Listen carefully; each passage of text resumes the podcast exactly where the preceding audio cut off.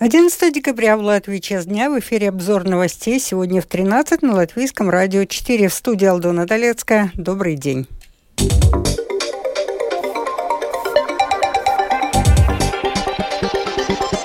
В этом выпуске компания «Латвия с газа» выкупает свои акции. Главная проблема латвийской энергетики – дефицит новых генерирующих мощностей. Число нарушителей границы за прошлую неделю значительно сократилось. Израиль и Хамас обменялись заявлениями по поводу боевых действий.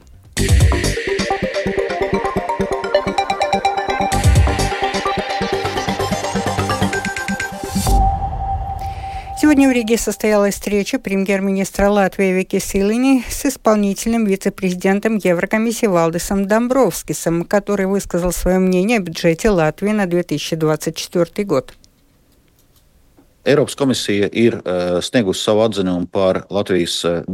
Еврокомиссия дала свое заключение о проекте бюджета Латвии, который только был принят Сеймом. Заключение было такое, что проект бюджета полностью не соответствует специфическим рекомендациям, которые были даны. Например, он предусматривает более стремительный, чем было рекомендовано, рост расходов. Ввиду этого, движение в сторону сокращения дефицита бюджета остается очень актуальным. Но также отмечу, что в среднесрочном бюджете Латвии направление на сокращение снижение дефицита обозначено, и важно будет придерживаться этого направления. Компания «Латвия с газа» перекупает 28,97% акций предприятия у Люксембургского инвестиционного фонда, а также планирует в будущем выкупить остальные акции. Часть акций в конце ноября была выкуплена членами правления компании Айгерсом Карлвитесом, Элитой Дреймен, Эггерсом Лапсалисом при финансировании Ретуму банка. Несмотря на снижение потребления газа в Латвии и то, что Латвия с газа больше не является монополистом, а лишь одним из торговцев, Оборот предприятия в прошлом году составил более 700 миллионов евро, а прибыль достигала почти 40 миллионов. Подробнее в сюжете Михаила Николкина. Потребление газа в стране снижается. Экономический эксперт банка Луминор Петерис Страутинч оценивает, если когда-то мы использовали 30 гигаватт-часов, два года назад 12, то сейчас в стране используют менее 10 гигаватт-часов газа. Потому что газ – дорогой ресурс. И также потому, что на это влияет климатическая политика. Вместо домов с газовыми котлами строят дома с котлами на щепе. Потребление газа снижает также, конечно, утепление. Замена газа на гранулы или тепловые насосы. Есть положительные процессы и с точки зрения торговцев газом. В Латвии строят много частных домов. Для частных домов газ – достаточно удобный источник энергии. Этот рынок, конечно, есть, но он сравнительно небольшой. Газ — это в первую очередь рынок крупных потребителей. Мне кажется, один только Латвэнерго — это более половины рынка. Что сейчас из себя представляет компания «Латвия с газа»? Она больше не является крупным концерном, как когда-то была, но остается одним из самых влиятельных игроков на рынке среди других торговцев, считает бывшая председатель Совета по конкуренции, а сейчас глава комиссии Сейма по народному хозяйству, аграрной и региональной социальной политике Скайдрета Абрама прогрессивные. Она привела в пример другие компании – Connexus Baltic, которой принадлежит Инчуканское газовое хранилище, и проданную год назад Гасо. Часть рынка и влияния в Балтии у Латвии с газа остаются одними из самых высоких. Скайдрите Абрама оценивает, что в последующие годы Латвия с газа, вероятно, будет искать новых вкладчиков, потому что у компании, в которой есть акционеры, находящиеся под санкциями, не может быть будущего в Европейском Союзе. Protams, ka tā ir smaga situācija uzņēmumā. Конечно, это тяжелая ситуация. В компании двое крупнейших акционеров, владеющих 50% акций, по правде говоря, находятся под санкциями. Один из них – это «Газпром», у которого 34%, второй – «Итера» – 16%. И, скорее всего, сейчас ищется возможность поменять эту структуру акционеров, так как ясно, что очевидно, что очень сложно развивать бизнес с лицами, находящимися под санкциями, в том числе получать какие-то займа. На мой взгляд, это первый запланированный шаг, чтобы понемногу перенять весь контрольный пакет и начать работу как свободное от санкций предприятие. Но санкциям бревс. Помимо российского «Газпрома» и «Терра Латвия» 18,26% акций «Латвия с газа» владеет также немецкая компания Uniper Rurgas International. Михаил Никулкин, Дайна Заламане, служба новостей Латвийского радио. Главной проблемой латвийской энергетики сегодня является дефицит новых генерирующих мощностей, а это сказывается на ценах на электроэнергию. Ассоциированный профессор Латвийского университета, президент Международного энергетического совета в Латвии Ольга Богданова отмечает, что это связано с переменами в выработке электричества в Эстонии и Литве дефицит генерирующих мощностей действительно в нашем регионе сейчас наиболее выражен, чем когда-либо он был до этого. Связано это с большими переменами, в первую очередь с тем, что у наших соседей, у эстонцев, их доминирующая генерирующая мощность основывается на очень грязной энергии и они от нее отходят, и это создает дефицит. А у наших южных соседей, у литовцев, у них исторически с момента закрытия Игналинской атомной электростанции сильный дефицит генерирующих мощностей. Поэтому этот дефицит – это большая проблема для нас. Это проблема, которая создает нам высокие цены, и, естественно, она также является проблемой и безопасности. Также для стабильной безопасной деятельности государства или региона необходима сбалансированная система энергогенерирующих мощностей. Возобновляемые источники энергии не решают всех проблем. Конечно, это прямая зависимость от природных условий, от погоды. И если ветер дует, он дует у всех, солнце светит, оно светит у всех. А потребляем электроэнергию также и ночью, и в безветренный, туманный зимний день. И поэтому, конечно, все равно нужно обеспечивать так называемые базовые мощности. Да, но здесь скорее вопрос идет о пропорциях мощностей, и чем более сбалансирован энергопортфель страны и региона, тем более стабильна она, потому что вот если помните сколько-то лет обратно, когда в Латвии было очень много дождя, мы все, конечно, радовались тому, что наши гидроэлектростанции генерировали очень много электроэнергии, но в то же время фуры не могли заехать в лес, чтобы получить древесину. Каждый из э, источников энергии может подвергаться в определенных обстоятельствах рискам. Поэтому чем более сбалансирован будет наш портфель, тем стабильнее и в финансовом отношении, и в отношении стабильности сети мы будем себя чувствовать.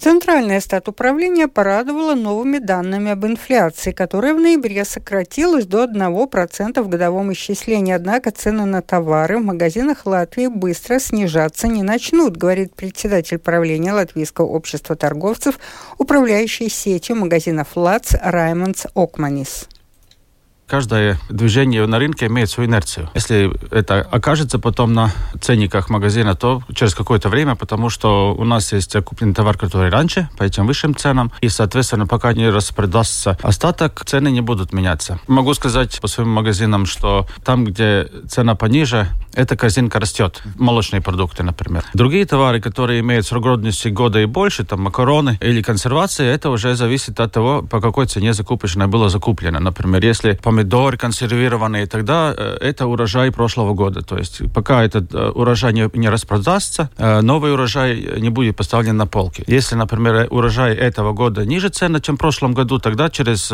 какое-то время, через полгода эти цены тоже пойдут вниз. Число нарушителей границы за прошедшую неделю значительно сократилось. В первую очередь из-за погоды, а во-вторых, из-за скорого открытия пограничных пунктов на российско-финской границе. Заместитель начальника Даугупилского управления Государственной пограничной службы Марис Вкинскис говорит, что снижение числа мигрантов не привело к уменьшению работы у пограничников. Выполняем должностные обязанности в том же объеме, как и раньше, поскольку маленькие КПП были закрыты. Патерники работает с полной нагрузкой. Наибольшие трудности у службы госдоходов с санкционными товарами. Проверки занимают много времени. 19 декабря состоится общее заседание. Что будет на нем выработано, я пока сказать не могу.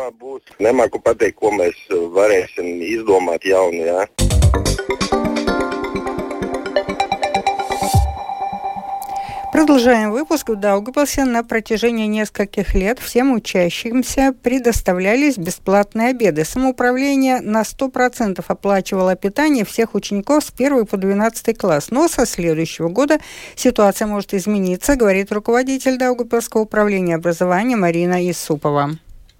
No 1.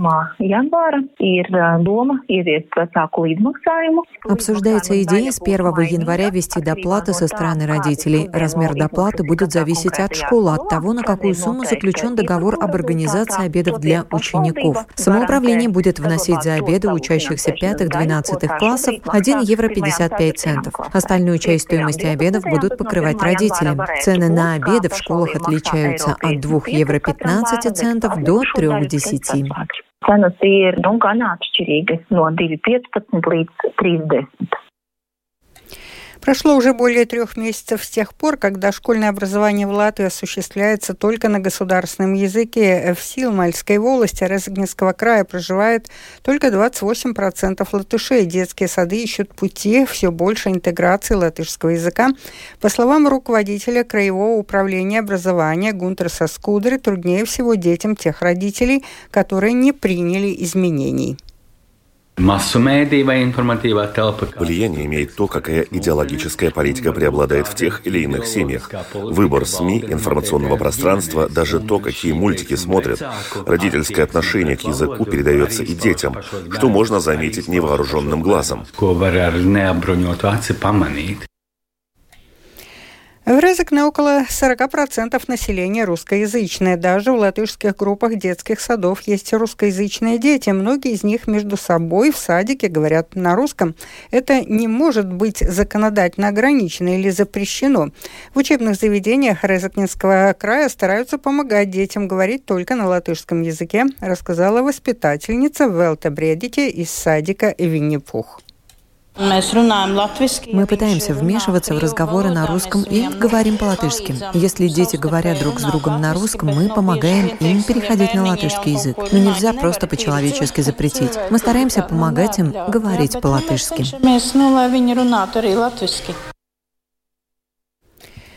Крупнейший проект транспортной инфраструктуры Риги «Восточная магистраль» планируется открыть в конце декабря или в начале января. Строительные работы на трехкилометровой линии, проходящей через Дарсцимс и Пурвцимс, уже завершены. Первая очередь проекта введена в эксплуатацию, вторая еще нет, сообщил исполняющий обязанности директора департамента сообщения Янис Вайватс ir saņemts lielākais daudzums no atzinumiem необходимым. Большая часть необходимых заключений получена. На данный момент нет причин беспокоиться о том, что могут возникнуть какие-либо затруднения. Мы сообщим о планируемых изменениях в организации дорожного движения незадолго до открытия Восточной магистрали.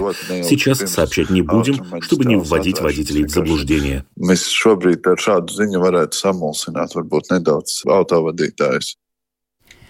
В сентябре муниципалитет сообщил, что стоимость проекта вместе с повышением цен составит около 73 миллионов евро. Окончательную сумму самоуправление еще не назвало.